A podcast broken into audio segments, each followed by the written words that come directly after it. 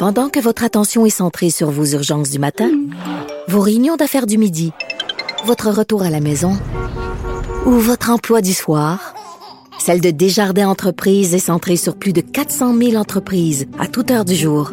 Grâce à notre connaissance des secteurs d'activité et à notre accompagnement spécialisé, nous aidons les entrepreneurs à relever chaque défi pour qu'ils puissent rester centrés sur ce qui compte, le développement de leur entreprise. IGA est fier de présenter l'émission À vos affaires. Pour économiser sur votre panier d'épicerie, surveillez les offres et promotions de la circulaire disponible à IGA.net chaque semaine. IGA, vive la bouffe et les bonnes affaires. Grand philosophe, poète dans l'âme, la politique pour lui est comme un grand roman d'amour. Vous écoutez Antoine Robitaille, là-haut sur la colline. Comme éthicien, mon prochain invité était régulièrement appelé à commenter les fautes éthiques des politiciens et autres personnages publics, notamment sur les ondes de Cube. Euh, il a décidé de sauter lui-même dans l'arène. C'est René Villemur, candidat du Bloc québécois dans Trois-Rivières. Bonjour. Bonjour. Alors pourquoi la politique? Ben, c'est très simple. J'étais euh, éthicien, comme vous le disiez. Je, consultais, je travaillais auprès des politiciens, auprès des parlements, auprès des, euh, des gens de diplomatie puis des grandes entreprises. Mais ce que j'ai choisi de faire dans la politique, c'est pas d'abandonner l'éthique. C'est plutôt de poursuivre mon action éthique dans le champ public en m'investissant en politique pour amener ça au Parlement. Mais est-ce qu'il est possible de faire une politique euh, en étant toujours éthique? Ah, ben, l'éthique, c'est la justesse, c'est le juste choix que l'on va aller chercher. C'est certain qu'il y a une forme d'arbitrage. D'ailleurs, euh, les deux tâches d'un député fédéral, c'est légiférer et arbitrer. Là. Donc, c'est certain qu'une politique éthique, c'est pas une politique que connaissent nécessairement tous, mais c'est une politique qui est juste. Alors, on peut chercher le juste un peu plus profondément qu'on ne l'a fait au cours des dernières années, selon moi. Mais vous-même, votre arrivée comme candidat du Bloc québécois est considérée comme non éthique par certaines personnes dans le parti qui aurait voulu se présenter. Il n'y a pas eu d'investiture. Est-ce qu'il y a eu une faute éthique là? Euh, est-ce que on doit, vous devez, euh, d'une certaine façon, demander pardon pour ça?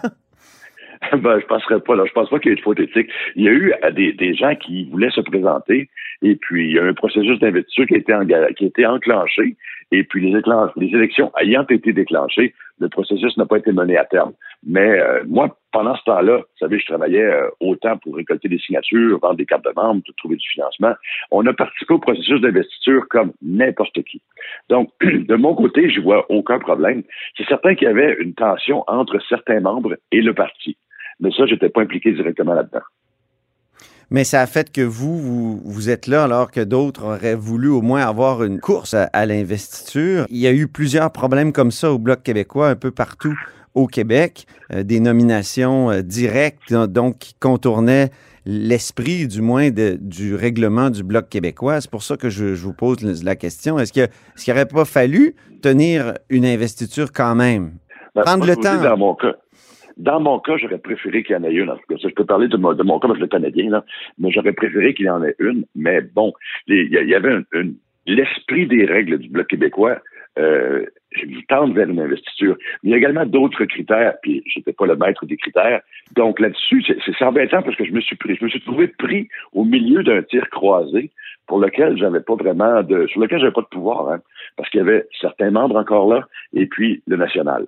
Maintenant, certains membres, faut voir, hein, c'est cinq ou six là. Alors, euh, faut, faut pas non plus euh, grossir le problème comme si la majeure partie des gens étaient pas d'accord. Vous parlez de tir croisé. Est-ce que c'est pas ça la politique, être pris dans un tir croisé parce que les gens veulent défendre leurs intérêts? Est-ce que c'est pas ça qui va être difficile pour vous comme éthicien d'être dans ce cirque? Non, ben, je, m'y attendais un peu, pas, celui-là, pas ce tir croisé-là, honnêtement. Mais euh, le fait d'être pris au centre, euh, c'est pas quelque chose qui est nouveau pour moi, parce qu'en commentant dans l'actualité, comme vous le savez, euh, on reçoit de gauche ou de droite, quel que soit le, point que l'on amène. Mais non, ça, pour, pour ce qui est du point de vue politique, j'ai aucun problème. c'est certain qu'il y a des choses, qu'il y a des coups à prendre, comme on m'avait dit. Un politicien, d'ailleurs, que, vous connaissez bien, M. Mulcair, qui m'avait dit, il y a des couleuvres à avaler, mais avaler debout. Alors, j'avais trouvé que c'était pas mal judicieux. Avez-vous avalé des couleuvres depuis le début de la campagne? J'ai pas eu de couleuvre depuis le début de la campagne. c'est, non, mais c'est, c'est il est malheureux, mais ça a été porté hors proportion. Uh-huh. je, tiens à le dire parce que cinq personnes qui se plaignent et qui font chacun une lettre dans le journal, on dirait que cinq lettres, c'est beaucoup. C'est beaucoup. Mais ces cinq personnes, il faut, faut, faut relativiser. Puis moi, je vais vous dire, je trouve ça malheureux. Malheureux pour les personnes en question auxquelles j'ai parlé récemment. D'ailleurs, parce que j'ai tendu la main, moi, dès, la, la, nomination, j'ai appelé les personnes en question parce que je me dis, écoutez, euh, je veux bien croire que certains partis politiques ont une historique de chicane, mais moi, c'est pas mon genre. Uh-huh. Alors, je tiens à faire des choses différemment. Je vais tendre la main. Je l'ai fait. Vous avez deux adversaires soupçonnés d'avoir euh, commis des fautes éthiques. Yves Lévesque, l'ancien maire de Trois-Rivières, controversé, tout ça. Et aussi Martin Franqueur, qui était éditorialiste au Nouvelliste et qui aurait sollicité des... Euh, qui aurait proposé donc à ses anciens collègues d'utiliser des prête-noms pour financer sa campagne à l'investiture. Est-ce que vos adversaires ont compté dans leur propre but? Ça fait ressortir votre côté éthicien, vous qui commentez constamment ce type de faux pas-là? Évidemment, c'était très, très sollicité pour plusieurs de ces éléments-là. Il faut voir qu'il y a une différence, par contre, entre Yves Lévesque et Martin Francaire. Yves Lévesque est un politicien de carrière avec 25 ans d'expérience derrière lui. Euh, les choses qui lui ont été reprochées parfois étaient, plus difficiles à justifier. Martin Francaire, il a comme une faute éthique importante. Là. C'est pas, c'est pas banal. L'allégation ou l'utilisation de prête-nom, c'est, explicitement interdit en politique. Mais il faut comprendre que Martin Francaire, tout comme moi, est un nouvel arrivé en politique. Donc, je dis pas que c'est moins grave, pas du tout. Mais cependant, je dirais qu'on peut pas comparer les deux individus en matière d'éthique. Mais Martin Francaire, justement, a plaidé l'erreur du débutant. Or, euh, il observe la politique depuis très longtemps, il la juge comme éditorialiste. Est-ce que c'est pas une excuse un peu pauvre? Ben, c'est comme si je plaidais une, erreur d'éthique de débutant. C'est la même chose. Bon. Pas, euh, à mon avis, c'était pas un motif, c'était pas un bon motif, c'était pas une bonne réponse euh, là-dedans. je pense que, la, écoutez, le, le, financement politique, c'est quelque chose qui a donné naissance à des lois, des dispositions. La, commission Charbonneau est pour quelque chose, la, commission Gomery est pour quelque chose. En tant qu'éthicien, lui, en tant qu'éditorialiste, il ne peut pas ignorer ces choses-là.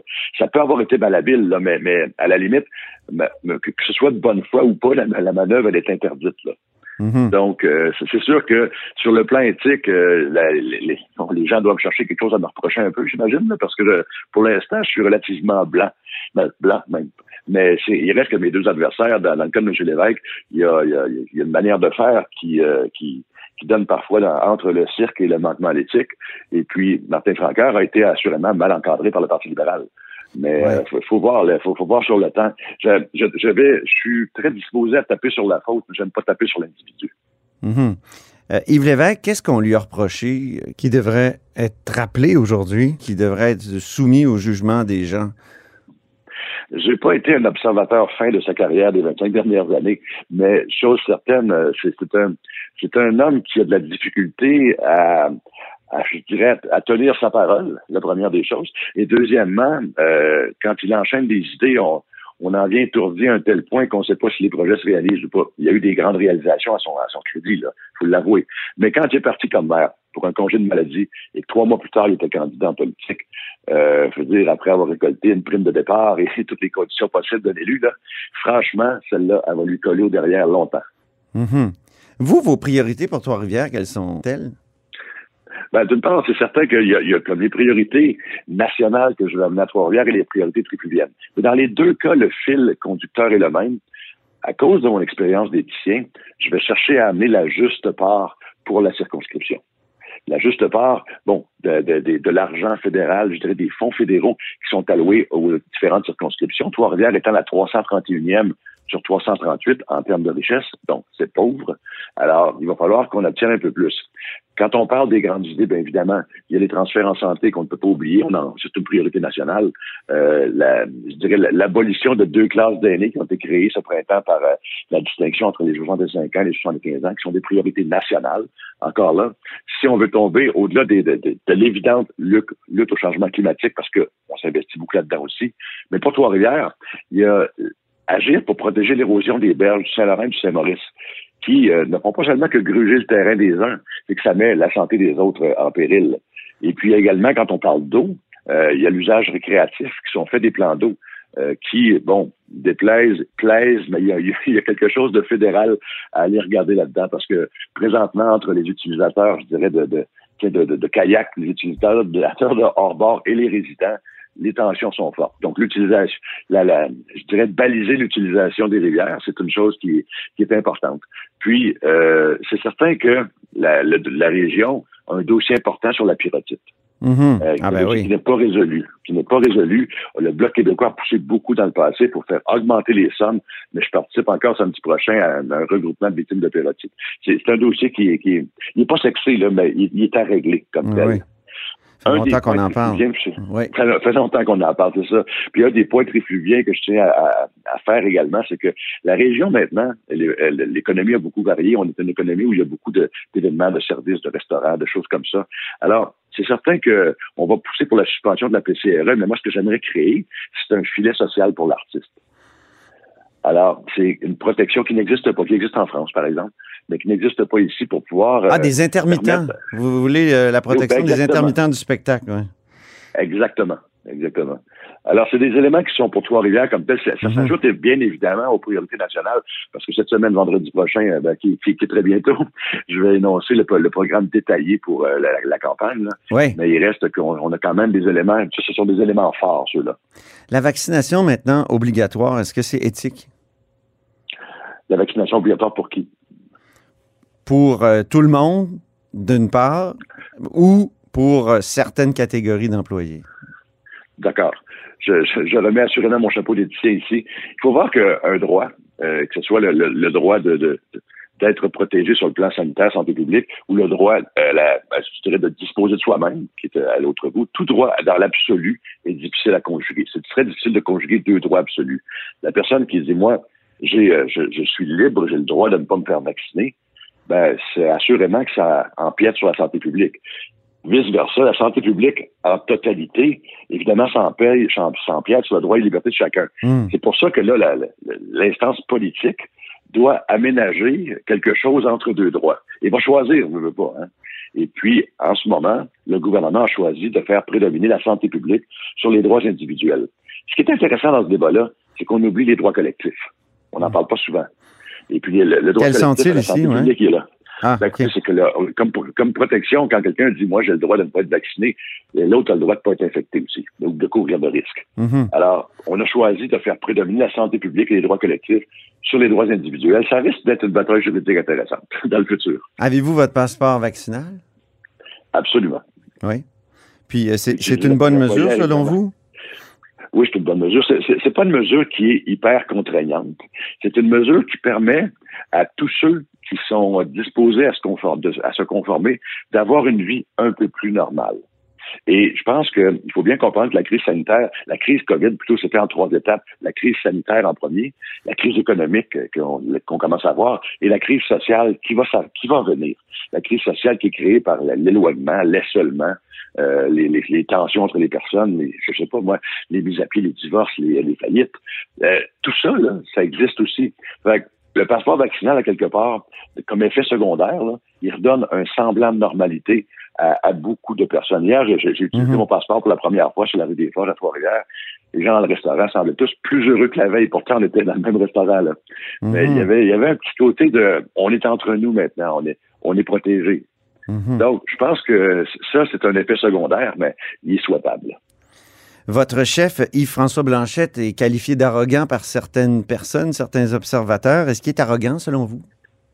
Ben, moi, je le connais depuis très, très, très longtemps. C'est un homme qui a confiance en lui-même. C'est un homme qui est clair, qui est un tribun naturel. Euh, parfois, le tribun naturel peut être perçu comme arrogant, mais je ne crois pas que ce soit un homme arrogant. C'est un des individus les plus doux au monde que je connaisse. Qu'est-ce que vous lui souhaitez ce soir pour le débat? Ben, je souhaite qu'il puisse énoncer ses points sans qu'on le trouve arrogant. Première des choses. Parce que cette semaine, le qualificatif qu'on lui a collé, je trouvais que euh, ça colle pas à la personnalité de l'homme que je connais depuis plus de dix ans. Mais euh, il peut être fendant, François Blanchette, non? Il peut être fendant des fois. Ben, c'est un tribun de qualité qui peut passer son point de manière ironique. Oui. c'est la, réponse politiquement correcte. Et, François Blanchet, c'est un homme direct. puis c'est un, un, bon tribun. Et quand on compare à tous les tribuns ennuyants, Parfois, on hmm. trouve quelqu'un arrogant, mais il est simplement compétent. Sur le troisième lien, il n'était pas direct. Il, était plutôt indirect. sur le troisième lien, il n'était pas direct. Je, dois l'avouer. Je dois l'avouer. Mais ce soir, je lui souhaite de, pouvoir transmettre toute l'importance qu'un vote pour le Bloc québécois a dans l'équation actuelle, c'est-à-dire qu'un vote pour le Bloc québécois, c'est la seule façon d'éviter un gouvernement majoritaire. Et deuxièmement, c'est le seul parti qui protège exclusivement les intérêts du Québec.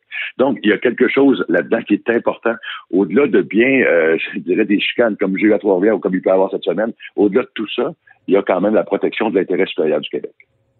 Pourquoi ça compte encore aujourd'hui? Euh, on sent dans les jeunes générations qu'il y a moins euh, d'importance accordée au fait que ce soit Québec ou Ottawa qui s'occupe de, certaines euh, compétences, comme la santé, par exemple. Ben, c'est certain que si on prend, si je demandais à des gens de, la jeune vingtaine, est-ce que c'est important qu'Ottawa ou Québec s'occupe de santé, je pense qu'ils diraient je, m'en fous là, à la limite. Parce que c'est peut-être pas un, débat que l'on peut comprendre, je dirais, à ce stade-là. Ça prend un peu d'explication les, compétences provinciales, elles sont constitutionnelles, sont, elles ont été euh, déterminées par la Constitution. Maintenant, si on décide de changer certains pans de la Constitution, ça se peut que d'autres décident d'en changer d'autres pans. Il faut voir. Mm. C'est donc il y a des juridictions qui ont été établies. Et ces juridictions-là, le Québec a prouvé, par exemple, dans la dernière année, que la gestion de la pandémie en matière de santé a été exceptionnelle. Alors, euh, notre système, on y tient, notamment pour des exemples comme ceux-là.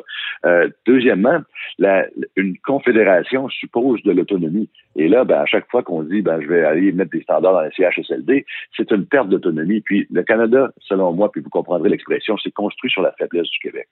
Alors, il, il, a euh, actuellement, il y a, il y a, une culture à préserver, il y a une identité, il y a une mm-hmm. langue. La langue française, c'est une des plus belles au monde. Et puis, présentement, on accueille de l'immigration francophone, mais on les parsème partout au Canada. Au total, on a accueilli beaucoup, mais au Québec, très peu, et ça affaiblit la position du français, même avec le projet de loi de Mme Joly. Donc, il faut faire euh, très attention là-dessus. Je pense que d'être soi-même, c'est pas d'être meilleur que l'autre, mais euh, être soi-même, être québécois dans notre histoire, avec ce qui nous caractérise, on doit le préserver. Merci beaucoup, René Villemur, pour cet entretien. Je vous en prie, merci beaucoup. Et c'est tout pour La Haut sur la Colline en ce jeudi. Merci beaucoup d'avoir été des nôtres. N'hésitez surtout pas à diffuser vos segments préférés sur vos réseaux. Et je vous dis à demain.